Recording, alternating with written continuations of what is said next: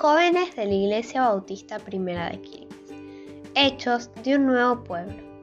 Estudio bíblico del 2022.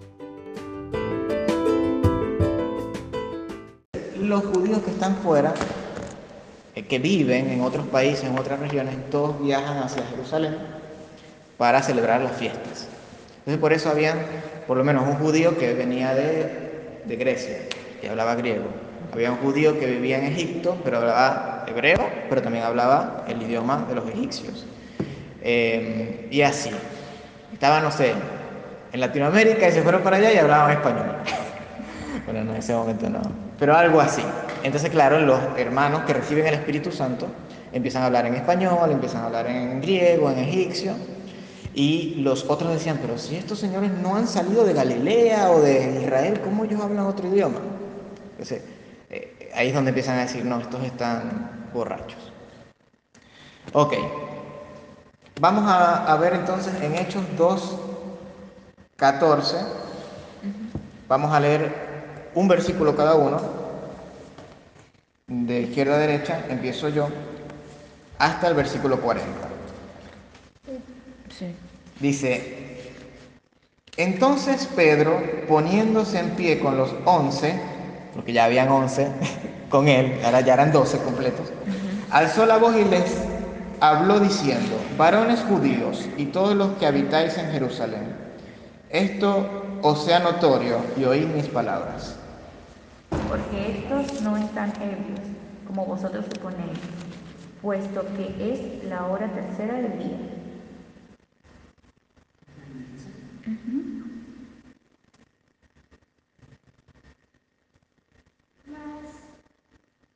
Mas este,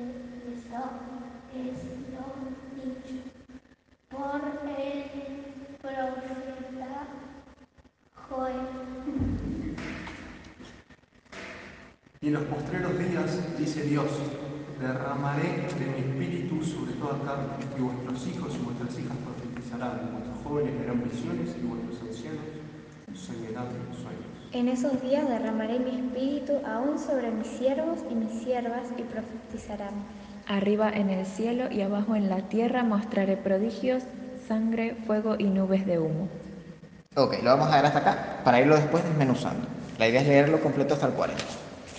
Ok, aquí hay varios, varios detalles en los que nos tenemos que detener para poder entender un poquito más. ¿De dónde? eh, la palabra Pentecostés. ¿Qué- ¿A qué le suena? Pentecostés. Les voy a dar una pista. Pentateuco, ¿verdad? Empieza con penta. Pentecostés. ¿Sí? Y penta significa cinco. Muy bien.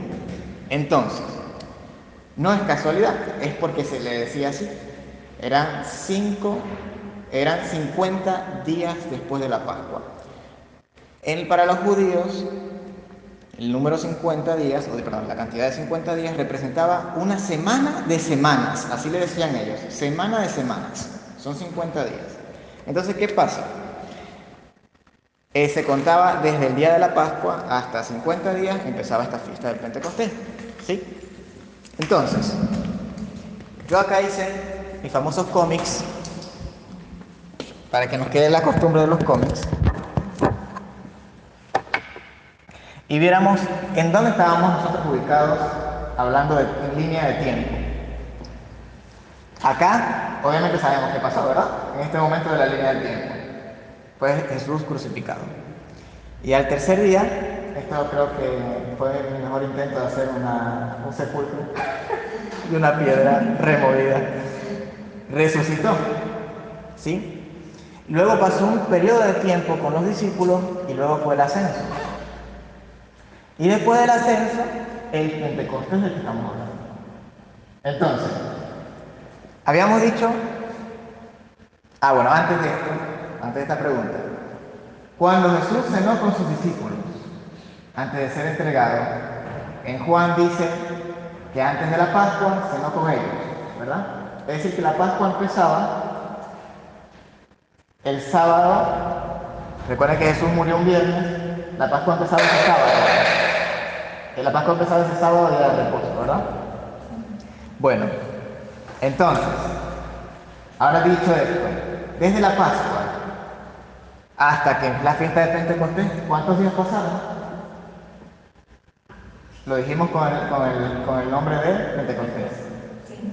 50 días. Muy bien. Muy bien, ya tenemos. Es aproximadamente por acá, que era la Pascua.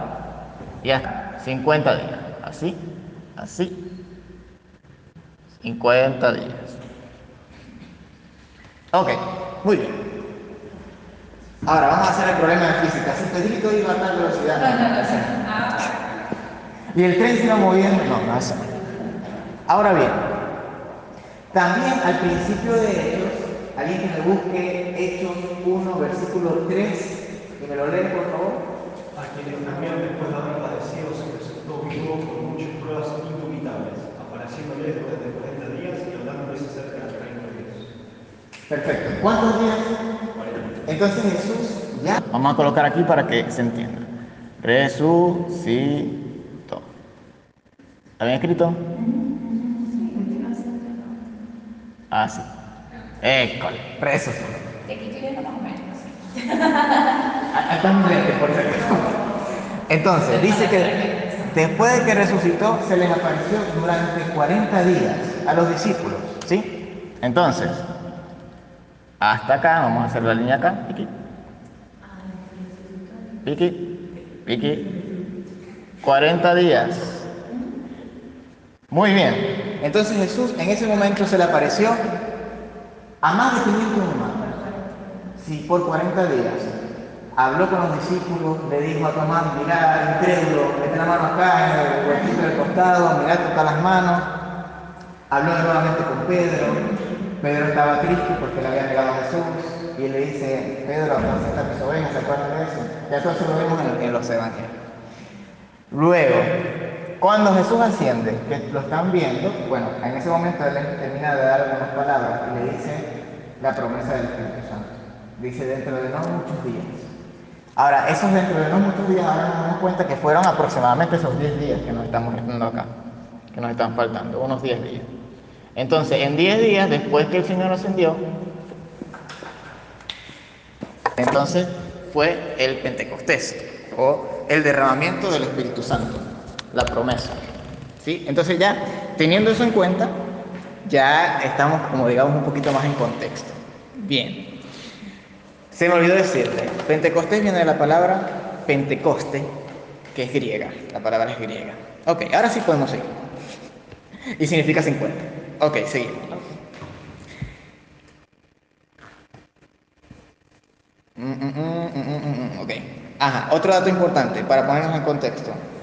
Génesis había leído, si no mal no recuerdo, que decía que No estaban ebrios porque no era- estaban ebrios porque era la hora tercera.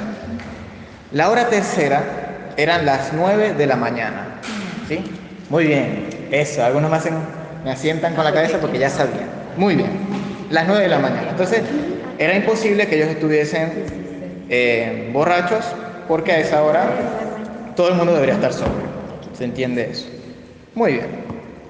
Ahora, después que la multitud dice estos están borrachos, o qué les pasa a, estas personas, a estos loquitos, eh, Pedro se levanta, dice eh, la escritura que Pedro se levanta y empieza a hablar con ellos, empieza a hablar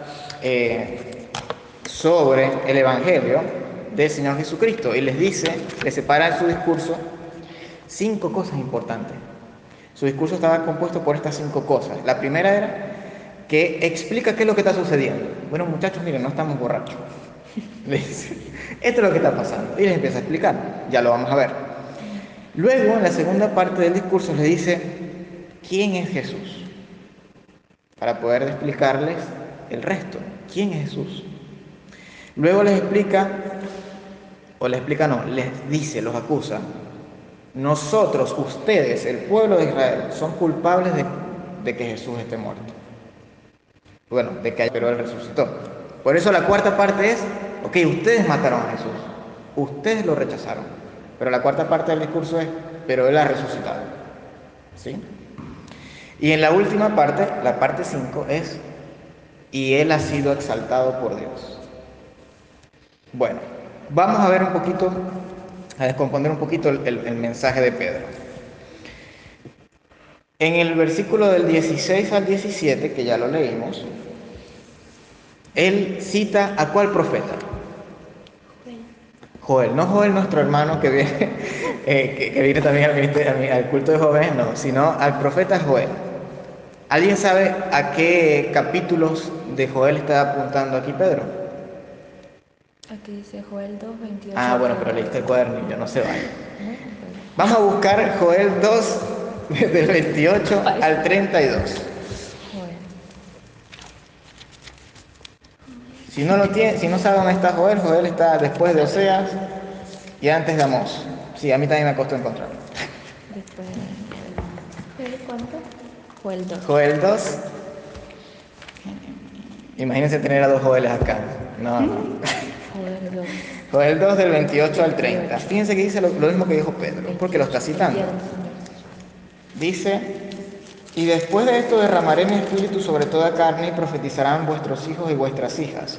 Vuestros ancianos soñarán sueños y vuestros jóvenes verán visiones. Y también sobre los siervos, sobre los siervos y sobre las siervas derramaré mi espíritu en aquellos días. Y luego sigue diciendo, eh, que daré prodigios en el cielo y la tierra, sangre y fuego, columnas de humo, lo que leímos. ¿sí? Que es una profecía, todo es una profecía. Bueno, fíjense que está usando el término derramaré. Y en, esta, en este contexto, cuando usan esta palabra, en el hebreo, derramaré está refiriéndose como a lluvia, ¿sí? como a agua que se derrama. ¿sí? Entonces, esto también es un símbolo del Espíritu Santo, ¿sí? Eh, que se derrama, que es como lluvia, que desciende como lluvia. Por eso hay muchas adoraciones, hay muchas canciones de adoración que escuchamos esa misma eh, simbología. Derrama de tu espíritu sobre nosotros, Señor manda lluvia, ¿sí? Que eso, está refiriéndose a eso porque es, es el contexto de lo que hablaba en esta profecía y lo que normalmente se eh, toma para simbolizar al Espíritu Santo también. Así como el fuego, ¿vieron? Así también. Luego, otra, una de las cosas que también se dice acá es que uno de los resultados del derramamiento del Espíritu Santo era que los jóvenes iban a profetizar, los ancianos iban a tener sueños y visiones también, y que el Espíritu Santo también se iba a derramar sobre siervos y siervas. Eh, si nosotros no, no leemos un poquito el Antiguo Testamento, quizás no entenderíamos por qué lo dice, porque nosotros podemos decir, bueno, es que sí, el Señor nos habla a todos, pero en el Antiguo Testamento, si nosotros nos acordamos, estaban los levitas y los que eh, precedían, presidían en el, en, el, en el servicio en el templo.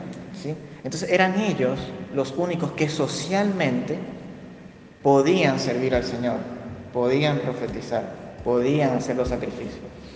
Aquí lo que nos está queriendo decir en esta profecía es que después que el Espíritu Santo viniera y se derramara sobre nosotros, ya nosotros pasábamos a ser de, Dios. ¿sí? Ya no iba a estar físicamente la presencia de Dios en, en, el templo, sino que nosotros íbamos a ser ese templo. Dios iba a estar en nosotros, el Espíritu Santo iba a estar en nosotros. Y ahora nosotros, si hacemos lo que Dios dice, nos arrepentimos de nuestros pecados, somos bautizados por inmersión de agua y dejamos nuestro viejo hombre, y de, obedecemos al Señor para que el Espíritu Santo sea derramado en nuestras vidas, entonces nosotros, el Dios en su voluntad, puede permitir que nosotros profeticemos, tengamos sueños o visiones.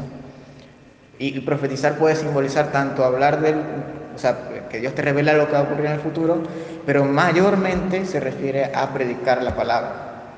¿sí? Antes los que predicaban la palabra eran los ¿sí? los levitas, los escribas, los que tenían ese, esa función social. Aquí está queriendo decir que ahora todos lo vamos a poder hacer, porque el Espíritu Santo va a habitar en nosotros y somos el templo. Entonces, eh, wow, es una promesa, si nos ponemos y nos ponemos el cassette judío, es una promesa increíble, porque si no era de la tribu de Leví no podía servir al Señor. Ahora todos podemos hacerlo. Entonces, son detalles o contextos que tenemos que entender para que no los veamos como menor cosa. Era algo grande, ¿sí? Era algo muy grande. Ahora, después de eso, Hechos 2, después que él cita a Joel, dice, en el versículo 22. Varones israelitas, oí estas palabras. Jesús Nazareno, varón aprobado por Dios entre vosotros, eh, varón aprobado por Dios entre vosotros con las maravillas, prodigios y señales que Dios hizo entre vosotros por medio de él, como vosotros mismos sabéis. Esa es la segunda parte del discurso. Le dice, este es Jesús. ¿Quién era Jesús? Jesús fue aprobado por Dios. ¿Por qué fue aprobado por Dios? Porque ustedes judíos vieron que él hizo milagros, prodigios y señales. ¿Sí? Que era la forma también que los judíos estaban esperando al Mesías. Él lo hizo en frente de todos los judíos y en frente de todos los que él predicó. Y aún así no lo escucharon. Aún así fue rechazado. Ok, ya presentó, ya explicó qué estaba ocurriendo. Ya presentó quién era Jesús. Ahora que viene, los va a acusar, va a dar unas palabras duras, les va a decir en el versículo 23. Ahí empieza la tercera parte del discurso. Dice, a este, entregado por el determinado consejo y anticipado conocimiento de Dios, vamos a obviar esas palabras un minuto nomás. ya la vamos a hablar por eso. Dice, prendiste, significa eh, que, que, puso preso, que, que, sí, que puso preso y que encarceló. Dice, prendiste, matasteis por mano de inicuos, crucificándome. Ok. Lo arrestaron, lo mataron, lo crucificaron. Dice por mano, ya sabemos que lo mataron, lo crucificaron, lo vimos en las clases anteriores de, la, armonía de los cuatro evangelios. Pero no solamente eso, sino que dice por mano de inicuos. Porque recuerden que hubo eh, una falsa acusación de Jesús. Fue todo hecho de manera ilegal, ilegal para el momento.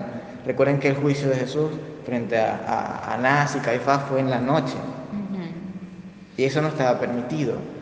Eh, y no solo eso, sino que hubo falsas, falsos testimonios y falsas acusaciones que hicieron de Jesús en frente del pueblo romano o en frente de los gobernadores romanos. Entonces, no solo fue rechazado, sino que hablaron mentiras de él, personas que tenían las manos llenas de sangre y tenían mentira en, en sus labios, mentira en su boca. Ahora, lo que les dije que íbamos a dejar un minutito, que ahora lo vamos a explicar, es que dice en la parte A del versículo 23, a este entregado por el determinado consejo y anticipado conocimiento de Dios. Suena como un trabalengua, pero ¿qué significa? Que no fue casualidad que Jesús fuese entregado. No fue casualidad que Jesús fuese crucificado y resucitado. No. De hecho, eso estaba, dice acá, eh, ya planificado por Dios. ¿sí? Ya estaba planificado por Dios desde el inicio, desde el principio. Em, a ver, ¿dónde está la cita que no la encuentro? Aquí está. Si nosotros nos vamos a Primera de Pedro 1.19, obviamente un Pedro muchísimo más maduro, pero él lo explica ya con más detalle. Primera de Pedro 1, del 1.19. Ahí nuestro amigo Pedrito dice, epa Pedro se me fue, antes, antes 19 y 20. Sí, 19 y 20 dice. Aquí Dice así. Él lo explica acá también. Dice, sino con la sangre preciosa de Cristo, como de un cordero sin mancha y sin contaminación. El 20 dice, ya destinado desde antes de la fundación del mundo, pero manifestado en los postreros tiempos por amor de vosotros. Entonces, Pedro nos está queriendo decir acá que ya Dios había establecido un plan de salvación para nosotros. Y dice desde antes,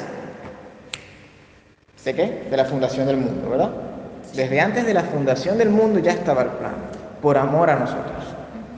Y hay otro, otro versículo que nos habla de eso, que es Apocalipsis 13, 8, la parte B, si quieren. Aquí está, 8b, que dice, y la adoraron todos los moradores de la tierra cuyos nombres no estaban escritos en el libro de la vida. Bueno, esto es de parte de acuerdo al contexto que está en este capítulo, pero dice Cordero que fue inmolado desde el principio del mundo. Eh, ¿Qué significa esto? Cordero que fue inmolado desde el principio del mundo. No significa que, eh, literalmente fue inmolado desde el principio del mundo. No, sabemos que fue inmolado en este momento histórico que estamos hablando. Lo que está queriendo decir es que ya estaba planificado desde el inicio del mundo, uniendo lo que dice Pedro desde antes de la fundación del mundo, ya estaba planificado que Jesús muriera por nosotros en la cruz. ¿Sí? Ahora volvemos a Hechos. Sí, a Hechos 2.23. Ok, entonces, antes de esto, Pedro no lo había entendido al 100%. ¿Por qué Pedro no había entendido esto que él ahora está diciendo? Recuerda que cuando Jesús esa noche fue, eh, fue, fueron los soldados del sumo sacerdote a buscarlo, ¿quién fue el discípulo que sacó una espada y fue a defender a Jesús y le cortó la oreja a Maico, el siervo del sumo sacerdote? sacerdote? Fue este señor Pedro, que él decía, Jesús, no importa que, te, que, que vengan a buscarte, yo voy a dar mi vida por ti para que no te maten. Que ahora este Pedro está diciendo, no, ya estaba planificado desde el principio de que Jesús muriera por, por nosotros. Se vemos un Pedro también transformado. Sí, ya entendí. Ya que ya había entendido. ¿Y por qué entendió? Hay dos puntos importantes. Él entendió, primero porque estuvo muchos días con Jesús ya resucitado. Y, y Jesús repasando todo lo que les había dicho. Y ellos ahí entendían mejor lo que habían recibido del Señor Jesús. Y no solo eso, sino que había recibido el Espíritu Santo en ese momento, Pedro. Entonces, con el Espíritu Santo sobre él, él termina de entender muchas cosas.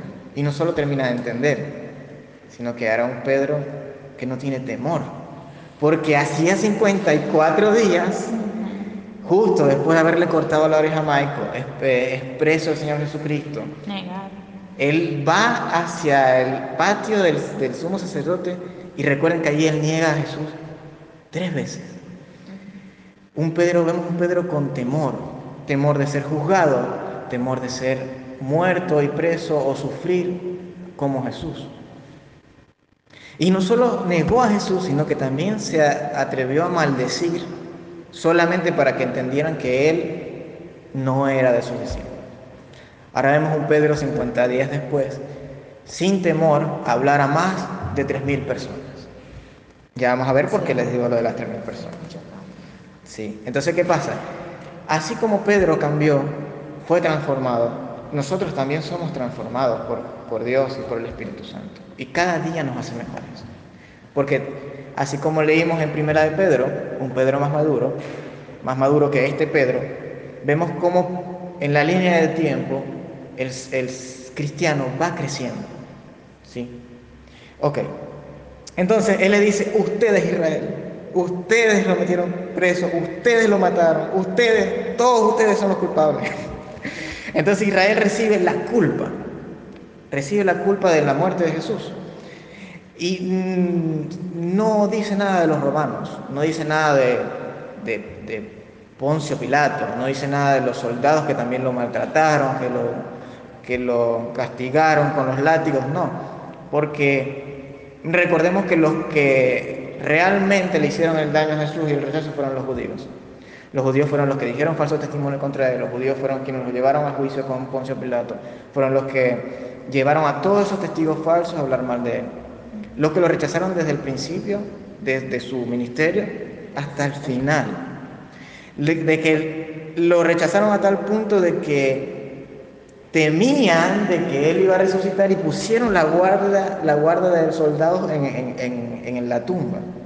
Ese pueblo de Israel es el que estamos hablando. Ok, y, y, vamos a ver en Hechos una cantidad, una buena cantidad de veces que se le dice al pueblo de Israel, ustedes son los culpables. En este capítulo lo vemos dos veces, que es en el versículo 23 que lo acabamos de leer y en el versículo 36, donde él vuelve a decir, sepa pues ciertísimamente toda la casa de Israel que a este Jesús, a quien vosotros crucificasteis, Ok, no lean esa parte que es adelantarnos a lo que vamos a explicar. Pero a quien vosotros justificaste, se los recrimina. Y si buscan en el cuadernillo, en la segunda página, cuando habla de la acusación a Israel, dice abajo, si ven varios versículos, todos esos versículos fíjense, 2.23, 2.36, 3, 13 al 15 y hasta el capítulo 13, se le dice al pueblo de Israel, ustedes lo crucificaron, ustedes lo mataron, ustedes lo persiguieron, ustedes lo rechazaron. ¿Sí? Les sigue resaltando en el libro de los Hechos la culpabilidad del pueblo de Israel. Bueno, ahora vamos a la cuarta parte del discurso. La cuarta parte es la resurrección. ¿sí? Empieza en el versículo 24 y dice de la siguiente manera. Al cual Dios levantó, al cual Dios levantó, suelto los dolores de la muerte, por cuanto era imposible que fuese retenido por ella. Porque David dice de él, veía al Señor siempre veía al Señor siempre delante de mí, porque está a mi diestra. No seré conmovido, por lo cual mi corazón se alegró y se gozó mi lengua, y aún mi carne descansará en esperanza, porque no dejarás mi alma en el Hades, ni permitirás que tu santo vea corrupción. Me hiciste conocer los caminos de la vida, me llenarás de gozo con tu presencia. Aquí está citando al salmista David. Lo podemos ver en el Salmo 16 del 8 al 11. Vamos a buscarlo rápidamente. Porque creo que he hablado mucho. ¿Salmo qué? 16, 8 al 11. Dice, a Jehová he puesto siempre delante de mí, porque está a mi diestra. No seré conmovido. Se alegró por tanto mi corazón y se gozó mi alma. Mi carne también reposará confiadamente, porque no dejarás mi alma en el Seol ni permitirás que tu santo vea corrupción. Entonces, en este salmo, recuerden que David también era profeta. O sea, David se dejó usar por el Señor para profecía también. Y la mayoría de hay muchos salmos hermosos que son eh, la profecía del Señor Jesucristo. Pero aquí David no solo habla de su vida, porque él tomó a Dios como su diestra, ¿sí? él se deleitaba en Dios, él era, Dios era su gozo, sino que también a través de este salmo profetizó y él mismo se dio cuenta que no era él en la última parte de, de lo que estaba profetizando, porque sabemos que David murió y su cuerpo estuvo en una tumba y se pudrió, su cuerpo. Pero Jesús no, su cuerpo no se pudrió. De hecho, cuando aquí se refiere a que no dejarás que mi cuerpo vea corrupción, es porque Jesús al tercer día, su cuerpo no estaba descompuesto todavía. Entonces, eh, aquí claramente la profecía es por Jesús, porque Dios le había dicho a David que de él, de su descendencia, iba a salir el Mesías. Y él estaba profetizando, él estaba hablando de él con su deleite con el Señor, y no solo eso, sino que profetizó del Mesías. Y lo otro dice, no dejarás mi alma en el Hades. Recuerden que cuando Cristo murió en la cruz del Calvario, Él baja al Hades, ¿sí? Y luego es que eh, resucita, ¿sí? Ahí es donde vence definitivamente al diablo, a Satanás, y le quita lo que, la llave del Hades, ¿sí? Muy bien. Entonces ahí está haciendo la, está citando a David, al salmista. Bien. Y no solo esto, sino que más adelante eh, Pablo, fíjate que este es Pedro quien está hablando, que está hablando del salmista. Pero más adelante Pablo, no este Pablo, sino el Pablo de la Biblia, en el capítulo 13 de Hechos, vamos a ver, vamos a ver, vamos a ver, si es que no me ganan ustedes buscando. En el capítulo 13, versículo 34, él también lo explica. Dice, y en cuanto a que le levantó de los muertos para nunca más volver a corrupción, lo dijo así, os daré las misericordias fieles de David. Por eso dice también en otro salmo, no permitirás que tu santo vea corrupción. Y Pablo ahí empieza a explicar, también citando la profecía de David. Muy bien. Ahora que entendimos esto, Ahora viene, volvemos así al capítulo 2 de Hechos, ahora viene la última parte del, discurso, que era, no sé si recuerdan cuál era la última parte. Cuando no le daba. La exaltación, exactamente. la, exaltación de, Jesús- de, de- de Cristo, sí, de Jesús. Jesús había sido muerto. Ah, vamos a repasar. No estamos borrachos. Vino el Espíritu Santo sobre nosotros. Eh, ¿Por qué estamos aquí? Porque Jesús, Jesús fue el aprobado por Dios, Jesús hizo milagros y señales, él era el Mesías, ustedes lo vieron, son testigos todos los que están aquí porque ustedes lo vieron. Israel es el culpable porque ustedes mataron, crucificaron a Jesús y lo rechazaron. Ok, pero Jesús resucitó, sí, porque lo dice la profecía también y ese cumplió, resucitó. Pero no quedó hasta ahí, sino que dice en el versículo 32, 20, 20, 20, 29, 19, 29. 21. Ah, no, 30 y... tiqui, tiqui, tiqui, 32, porque ahí él seguía explicando lo de David. Este Jesús resucitó. Dice, a este Jesús resucitó, de lo cual todos nosotros somos testigos. ¿Quiénes somos todos nosotros? El pueblo. Israel. Sí. Israel. Y principalmente los que se quedaron en Jerusalén que recibieron el Espíritu Santo. ¿Sí? A, los- a todos los discípulos que dice al principio de Hechos que estaban en el, en el aposento alto, creo que eran más de 120, que ah, estaban en comunión con todas las cosas, oraban juntos. Bueno, ese grupito de gente que se quedó en Jerusalén. Entonces dice, lo cual todos nosotros somos testigos. Así que, exaltado por la diestra de Dios y habiendo recibido del Padre la promesa del Espíritu Santo, se ha derramado esto que vosotros veis y oís. Entonces, ahí le está explicando. Jesús fue exaltado y prometió enviar al Espíritu Santo. Lo envió, se derramó sobre nosotros. Y esto que vos estás escuchando, que ustedes están escuchando, que vosotros están escuchando y que estáis viendo, es lo que está pasando. Miren todo lo que le explica y le dice, ese Jesús nos prometió que venía el Espíritu Santo como derramado como en fuego. Aquí está, mira, estamos todos hablando en lengua, esta es la señal que Jesús nos dijo que iba a venir, que nos prometió. ¿Sí? Eh, y dice, ¿qué más dice? Porque David no subió a los cielos. El 34 dice, porque David no subió a los cielos, pero él mismo dice, pero él mismo dice, dijo el Señor a mi Señor, siéntate a mi diestra, hasta que ponga a tus enemigos por estrado de tus pies. Sepa pues ciertísimamente toda la casa de Israel que a este Jesús, a quien vosotros crucificasteis, Dios le ha hecho Señor y Cristo. Ahí termina el discurso de Pedro, pero la historia no acaba acá. Si se dan cuenta que al finalizar la, la- el discurso o la predicación de Pedro, en el versículo 37 dice que al oír esto se compungieron de corazón y dijeron a Pedro y a los otros apóstoles, varones hermanos, ¿qué haremos?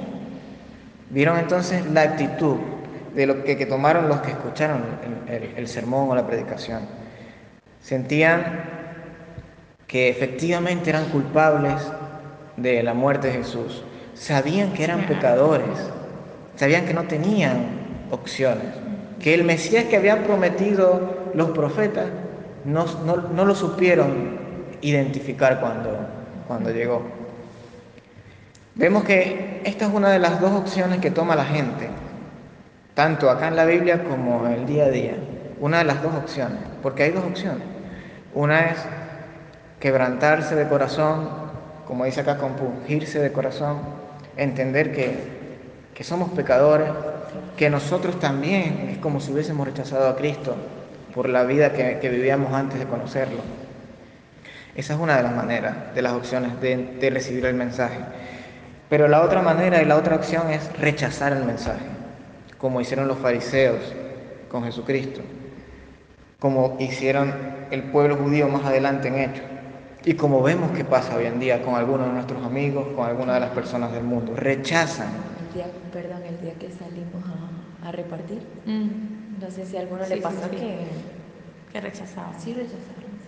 Sí, sí, bastante. Eh, hubo uno que fue, ¿cómo fue que dijo? Soy, ¿Por qué? Soy, pagano. Soy pagano. Y Sí, se lo dijo a Valentina. Sí, sí. Entonces- a, a- a tu hermano no le bajan el vidrio. Y yo me quedé así, yo le dije, no importa, Dios te bendiga. Sí, igualito. Sí, claro. Así, si no te bajan el vidrio, yo le decía así a tu hermano, tranquilo, tranquilo, Dios te bendiga, dile que Dios le bendiga. está. Para que no se des- Hay desanimara. unos que te lo aceptan y otros como que... Y otros que lo rechazan, Y te, y exactamente. te dicen cosas como te Sí. pagan y es como, ¿qué es eso? Y, y esos son los más, los más santitos a la hora de rechazar. Esos son los más a santitos a la hora de niño, o sea, rechazar. que te Sí, lo está dando no. un niño, no, ni a un niño. Ni a un niño, exactamente. Como, Exactamente. Entonces, Entonces, no importa, también el Señor bendice eso. conviértete, chico. Sí, sí, conviértete igual. entonces esa es la, otra opción, ¿sí? La otra opción de recibir el mensaje del Señor, rechazándolo. De hecho, si vemos, eh, no, no solo rechazándolo, sino también a veces siendo ofensivo hacia el mensaje de la palabra. Vemos mucha persecución en otros países, ¿sí? Hacia el mensaje del Señor. Y de hecho, más adelante, en, en- en Hechos capítulo 5, versículo 33, vemos que ocurre ese segundo caso. Que no los escuchan, le dicen, ellos oyendo esto se enfurecían y querían matarlos. ¿Sí?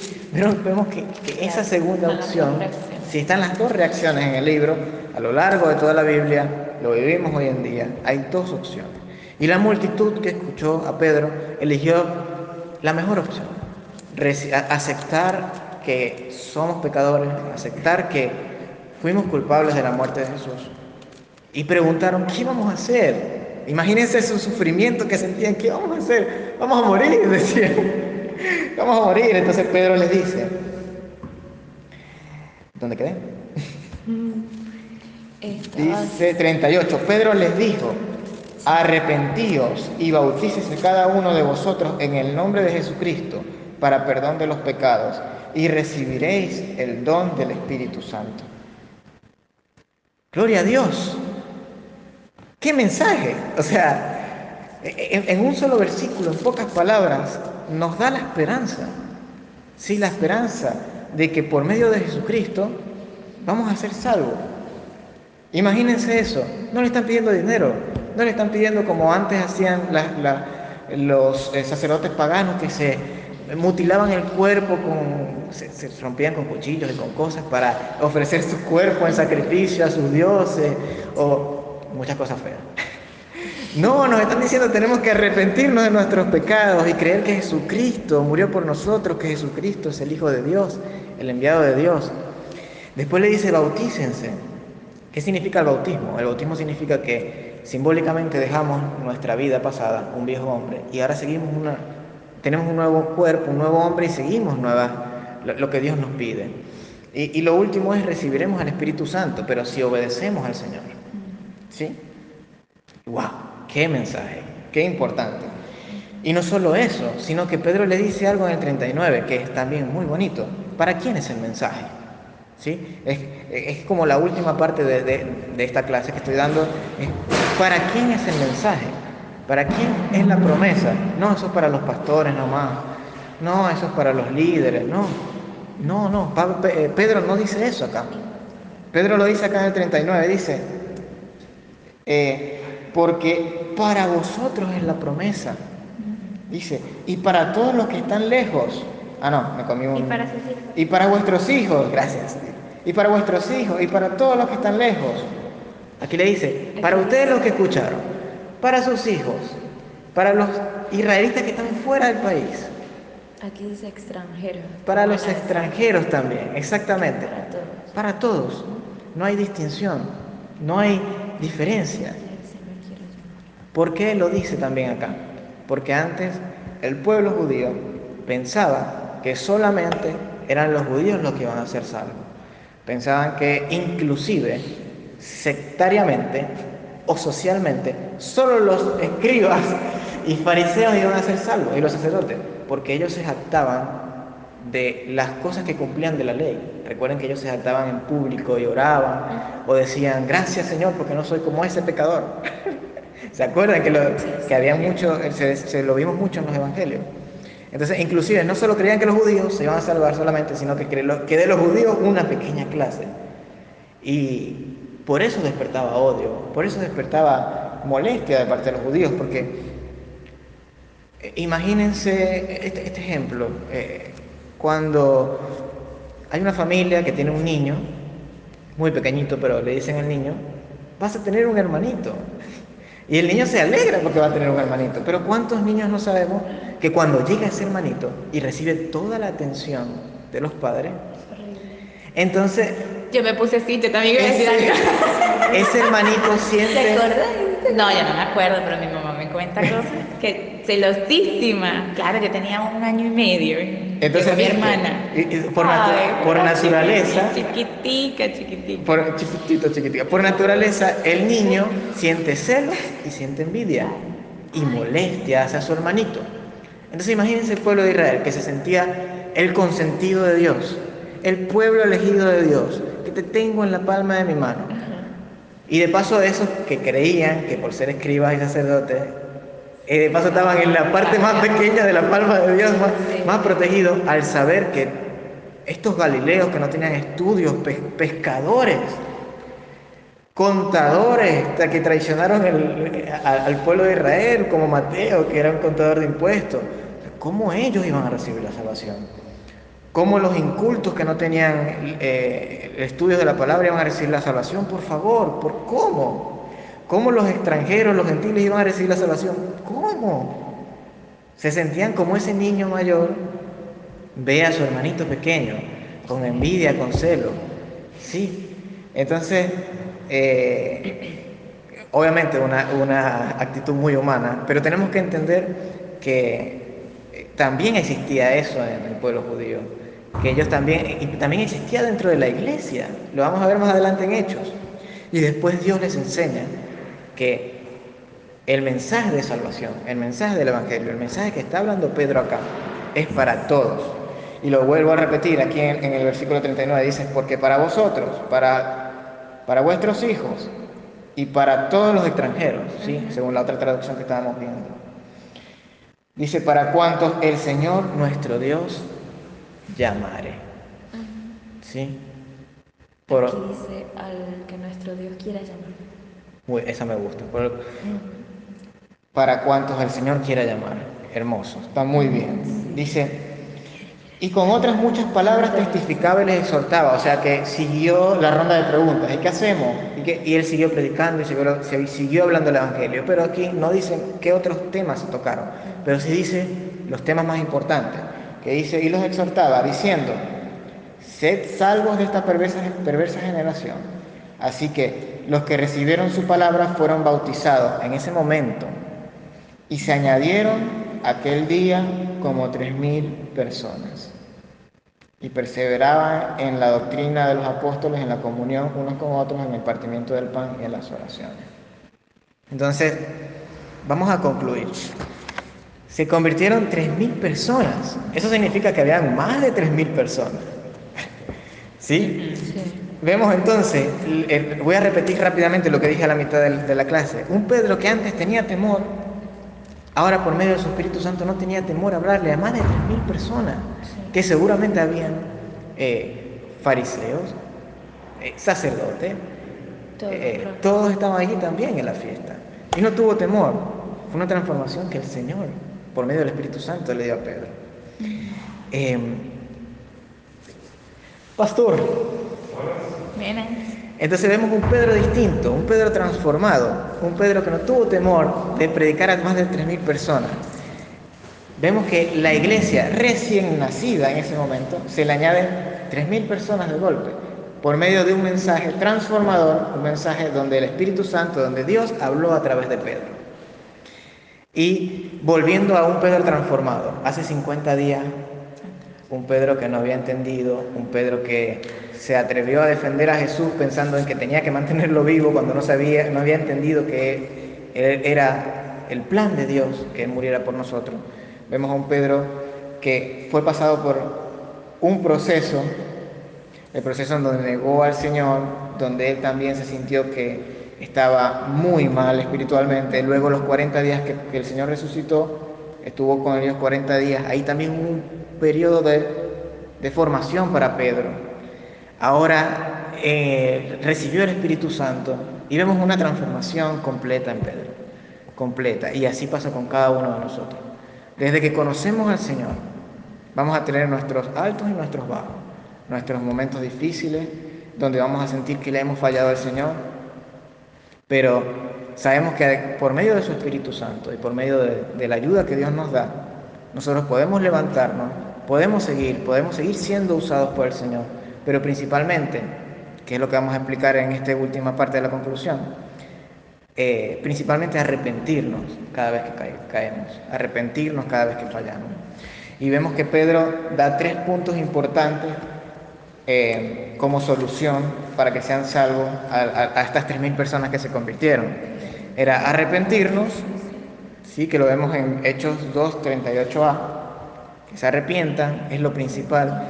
Lo segundo es, te arrepentiste, muy bien, ahora por el medio del bautismo, por la inversión, vamos a a, empezar a, vamos a enseñar que, que sí fuimos transformados, que sí queremos cambiar nuestra vida como señal de que Dios nos está transformando. Lo vemos entonces en Hechos 23, 8, parte B. Y para complementar a esto, la tercera parte es vivir una vida en obediencia para tener al Espíritu Santo en nosotros. Si vamos a Hechos 5, 32, dice, Y nosotros somos testigos suyos de estas cosas y también el Espíritu Santo, el cual ha dado Dios a los que le obedecen. ¿Sí? Entonces, esos, esa es la tercera condición para, recibir para tener la promesa del Espíritu Santo. ¿sí? Tenemos que vivir una vida en obediencia. Vamos a repasar, arrepentirse, ser bautizado y vivir una vida de obediencia a la palabra del Señor. Bueno, ese mismo Espíritu Santo que recibieron en la iglesia al inicio, ese mismo Espíritu Santo vive en nosotros. Ese mismo Espíritu Santo que, que vemos que hablaban en nuevas lenguas, que profetizaban, sí que les dio dones, también vive en nosotros. ¿Sí? Y Dios en su voluntad y en su soberanía va a permitir que cada uno de nosotros reciba del Espíritu Santo ciertos dones o ciertas... Eh, eh, prodigios, que hagamos ciertos prodigios, de acuerdo a la, soberanía y la voluntad de Dios en cada uno de nosotros. ¿sí? Nos llevamos a este, como conclusión. Lo repetí, estoy como los judíos, que para hacer énfasis repetían una y otra vez las mismas cosas. Vamos a terminar repitiéndolo. No, está bien, arrepentidos, bautizados, pero lo que quiero que nos llevemos es un Pedro de hace 54 días aproximadamente eh, sin haber entendido completamente el mensaje de Dios, que les di que, que se lanzó a cortarle la oreja a Michael.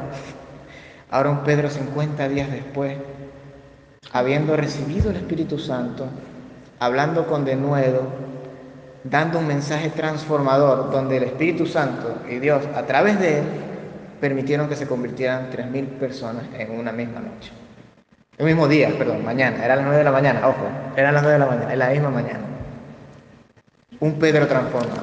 Llevémonos el mensaje de que así como Dios empezó la buena obra en Pedro y la perfeccionó hasta su final, hasta el final de Pedro, aunque todavía falta la resurrección, así va a ser con nosotros. ¿Sí? Así va a ser con nosotros. ¿Sí? Nos llevamos ese mensaje. Vamos a orar. Amado Dios y Padre Celestial, te damos gracias por este día. Gracias Dios mío por tu palabra, porque es un especial tesoro, Dios. Un tesoro que no merecíamos, sino que por tu amor y por tu gracia nos has permitido tener. Igual que el precioso don, el precioso regalo de la salvación que vino a través del el sacrificio de Jesús en la cruz del Calvario, Padre. Gracias porque así como Pedro explicó en este discurso, así como Jesús murió, también resucitó y nos da esperanza de vida, Padre, porque a nosotros también seremos resucitados. Pero también el mensaje de Pedro no quedó allí, sino que dijo que Dios lo enalteció a Jesús, colocándolo a la diestra de ti. Padre, gracias porque tenemos esta esperanza viva que no encontramos en ningún otro lugar. Como Pedro decía, ¿a quién iremos, Señor, si, todo, solo tú tienes palabras de vida eterna? Así decimos nosotros, Padre, ¿a quién iremos? nuestra vida no tendría ningún tipo de sentido si no te conociéramos. Gracias, Padre, porque has permitido en tu buena y agradable voluntad que estemos acá.